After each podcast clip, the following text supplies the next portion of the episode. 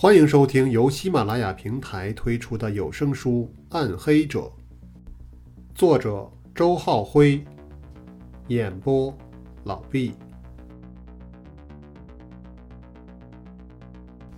曾日华所说的事情正和网络有关。嗯，大约一周前，也就是十月十四号，正好明警官找到了我，请我帮他进行一些网络监控。当时呢，在网络上出现了一篇奇怪的文章，大家请看投影。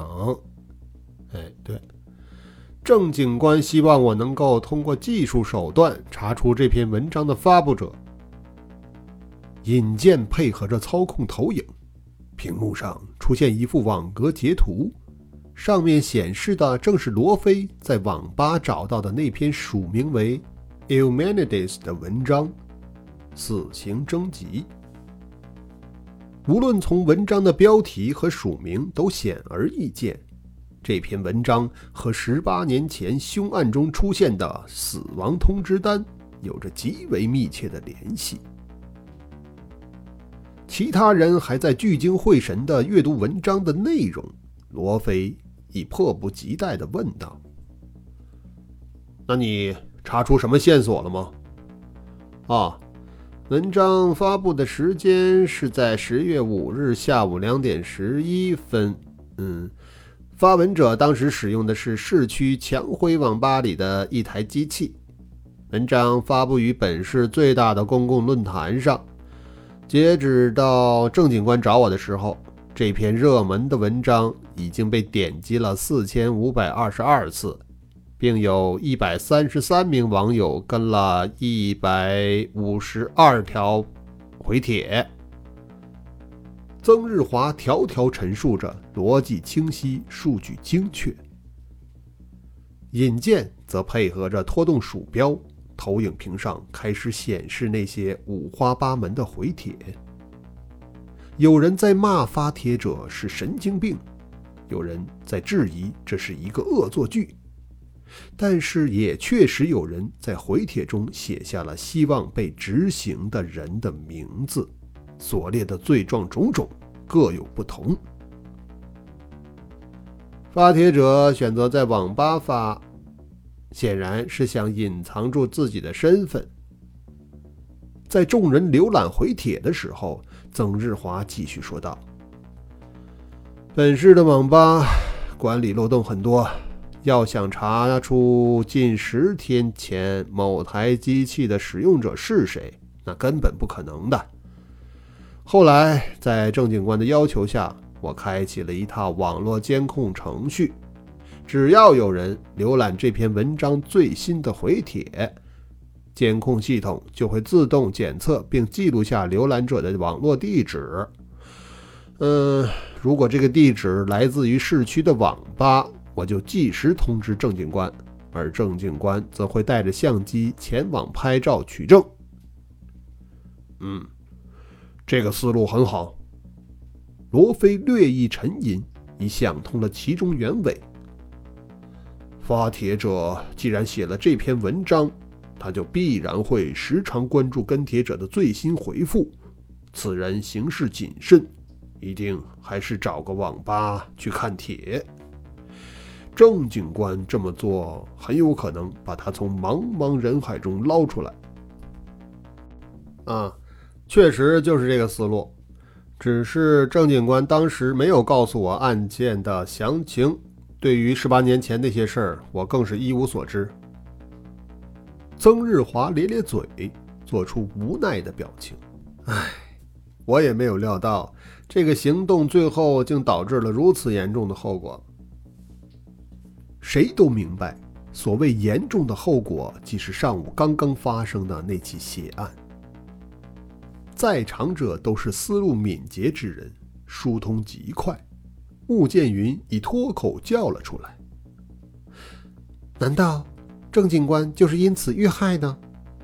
这么说的话，他极有可能已经拍到了发帖者的照片，所以才被灭口的。”韩浩微微点着头。看似在附和穆剑云的推测，然后他进一步解释道：“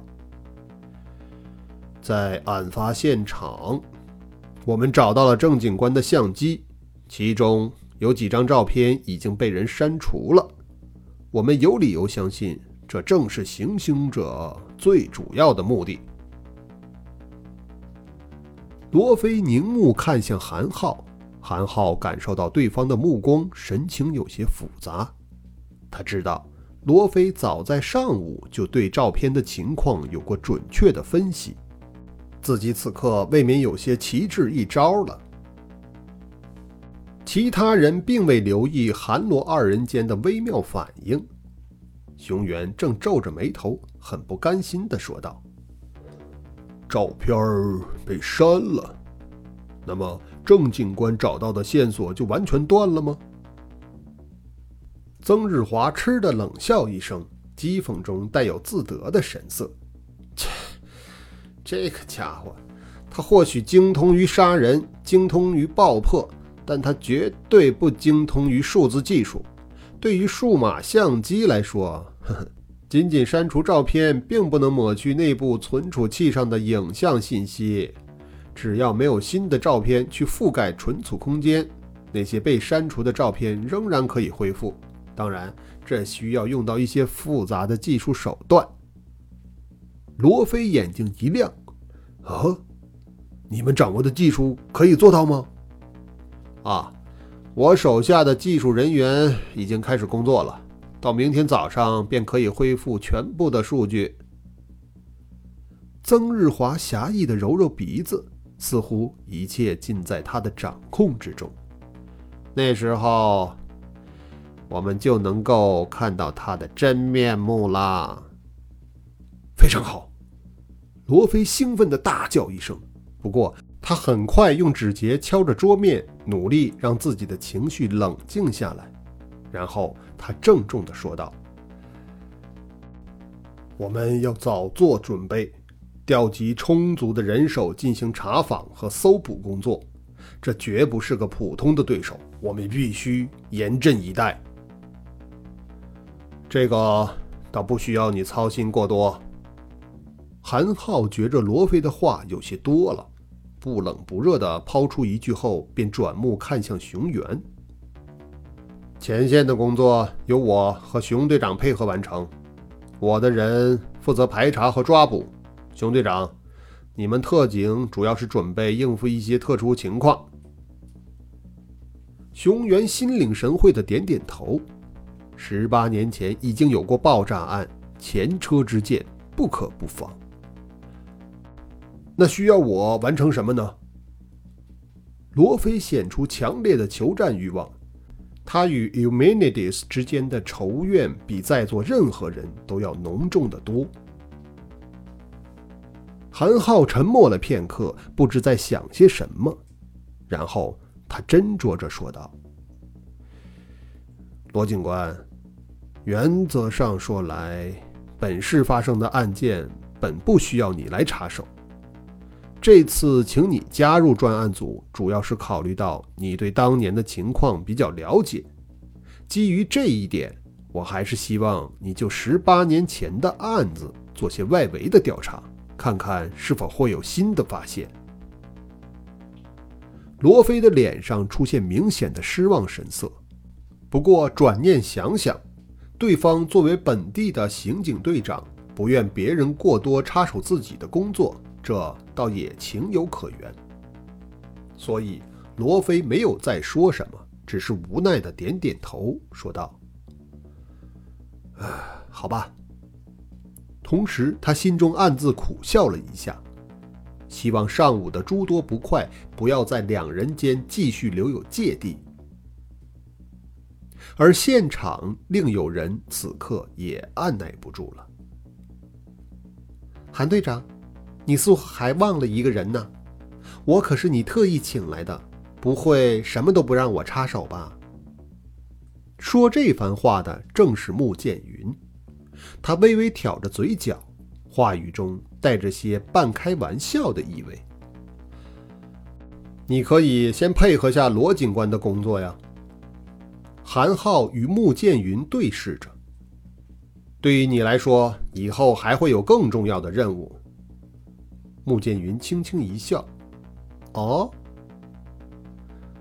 韩浩似在给对方一些提示。嗯，其实就这起案子来说，犯罪嫌疑人的心理状态本身便值得好好的研究一下呢。这倒是，研究别人的内心世界，其实是一件非常有意思的事情。穆剑云搭着韩浩的话茬儿目光却又悠悠地看向了罗非，而后者神色怅然，思绪不知道又已飞向了何处。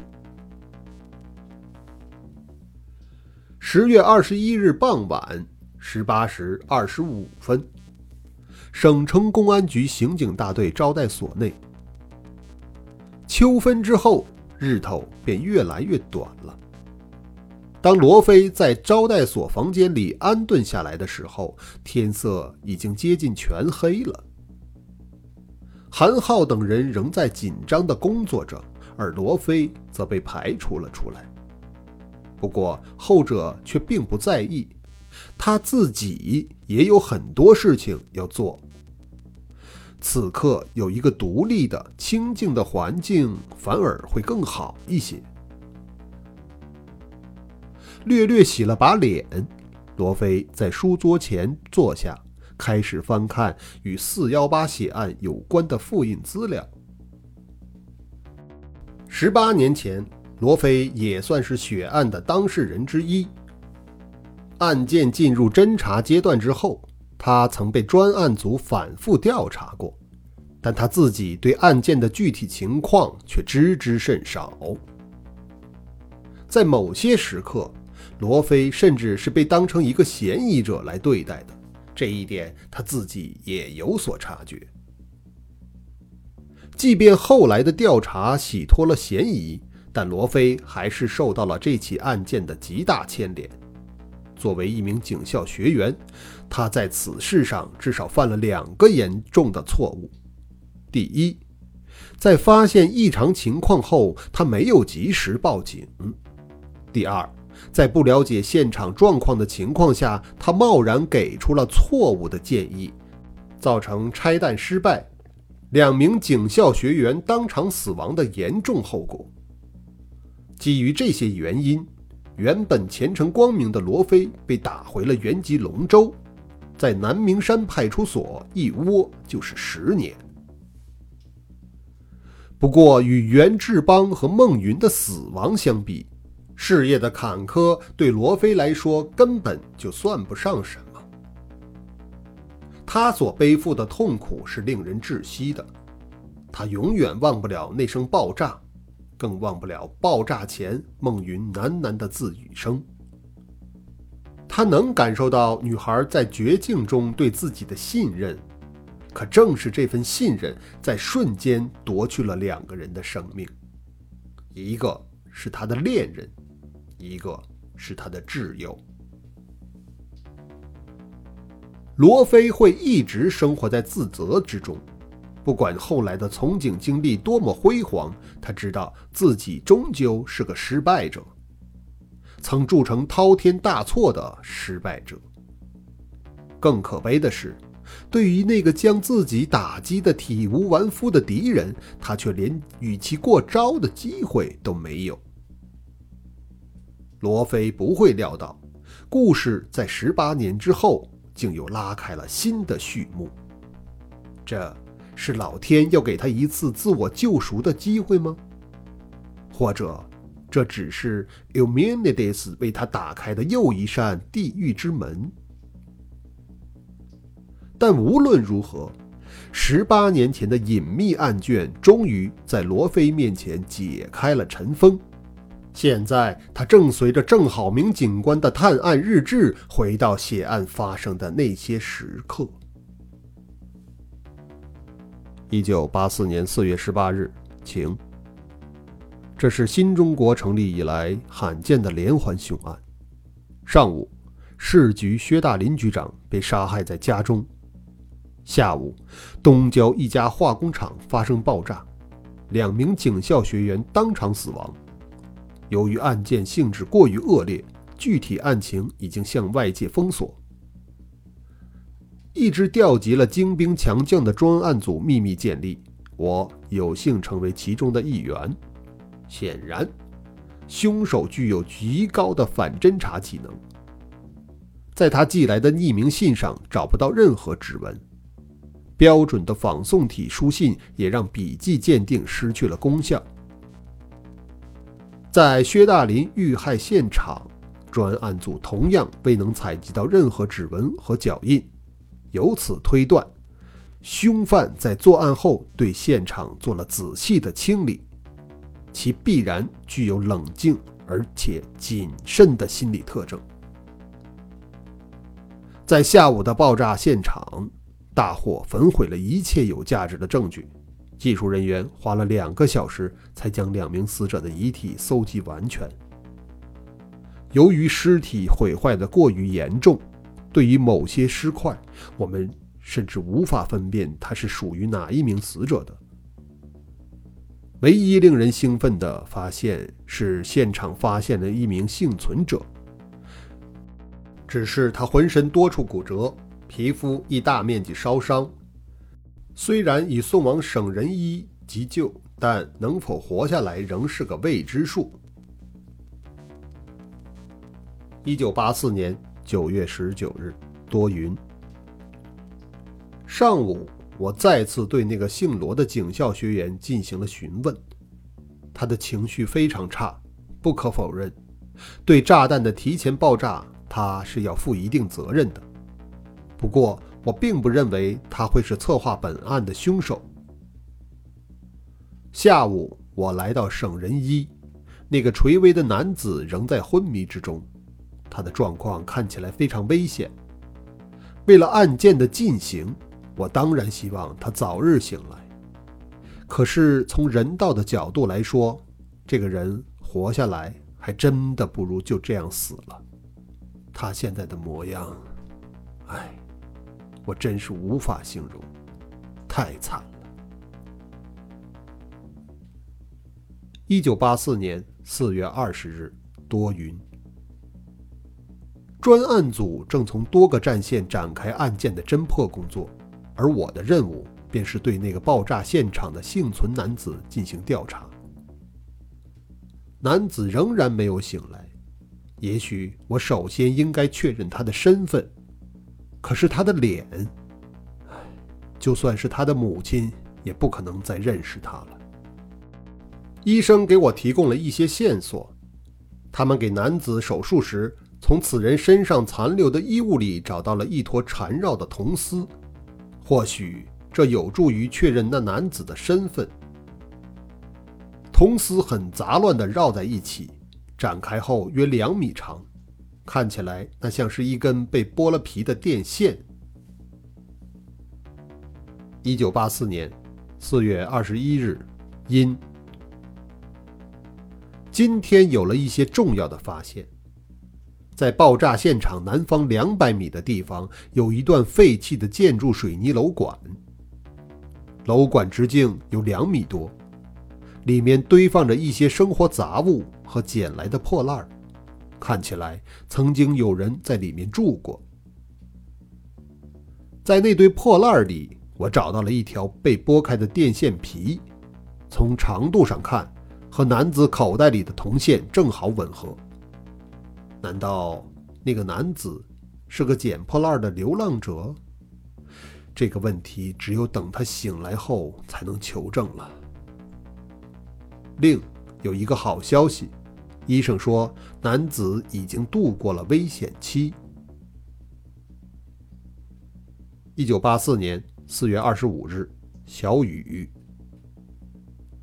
前几天的调查一直没有什么收获。今天终于有了转机。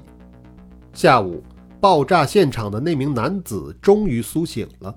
可是我对他进行询问时，他却什么也想不起来了。他甚至说不出自己的名字。医生说这是重伤病人正常的失忆现象。我必须采取一些积极的办法去加速唤醒他的记忆。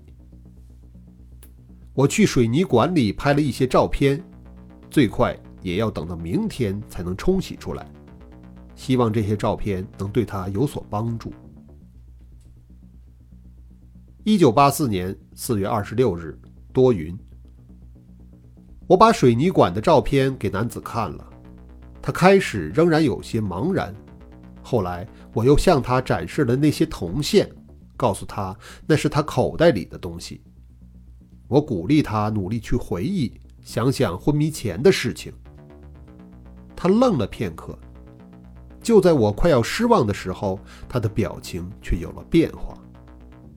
他显得想起了些什么，很费力的要说出来。我把耳朵贴在他嘴边，他说的第一句话是：“那些水泥管，我我住在里边。”我当时真是高兴坏了。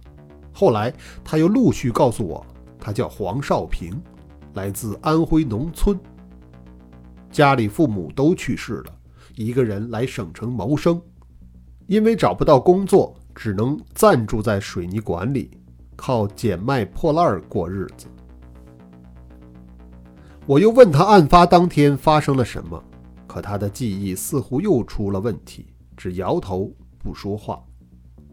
也许明天我得带些爆炸现场的照片过来。一九八四年四月二十七日，晴。我向黄少平出示了爆炸现场的照片，他显得很惊恐。我告诉他，有两个人，一男一女，在这个工厂里被炸死了。他当时也在现场，被炸烧到重伤。